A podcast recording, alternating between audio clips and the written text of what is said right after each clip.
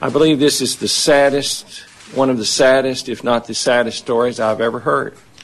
I just want to convey to him that sense of, of the deep wrong that has been done here. Um, and I know what his response is going to be. Uh, he, he is a person that just does not believe that this sort of thing should be allowed to happen. 北朝鮮側にに対する大きなあの 解決を促すためのあの圧力になると思いましておいでくださったことにあの心から感謝しております。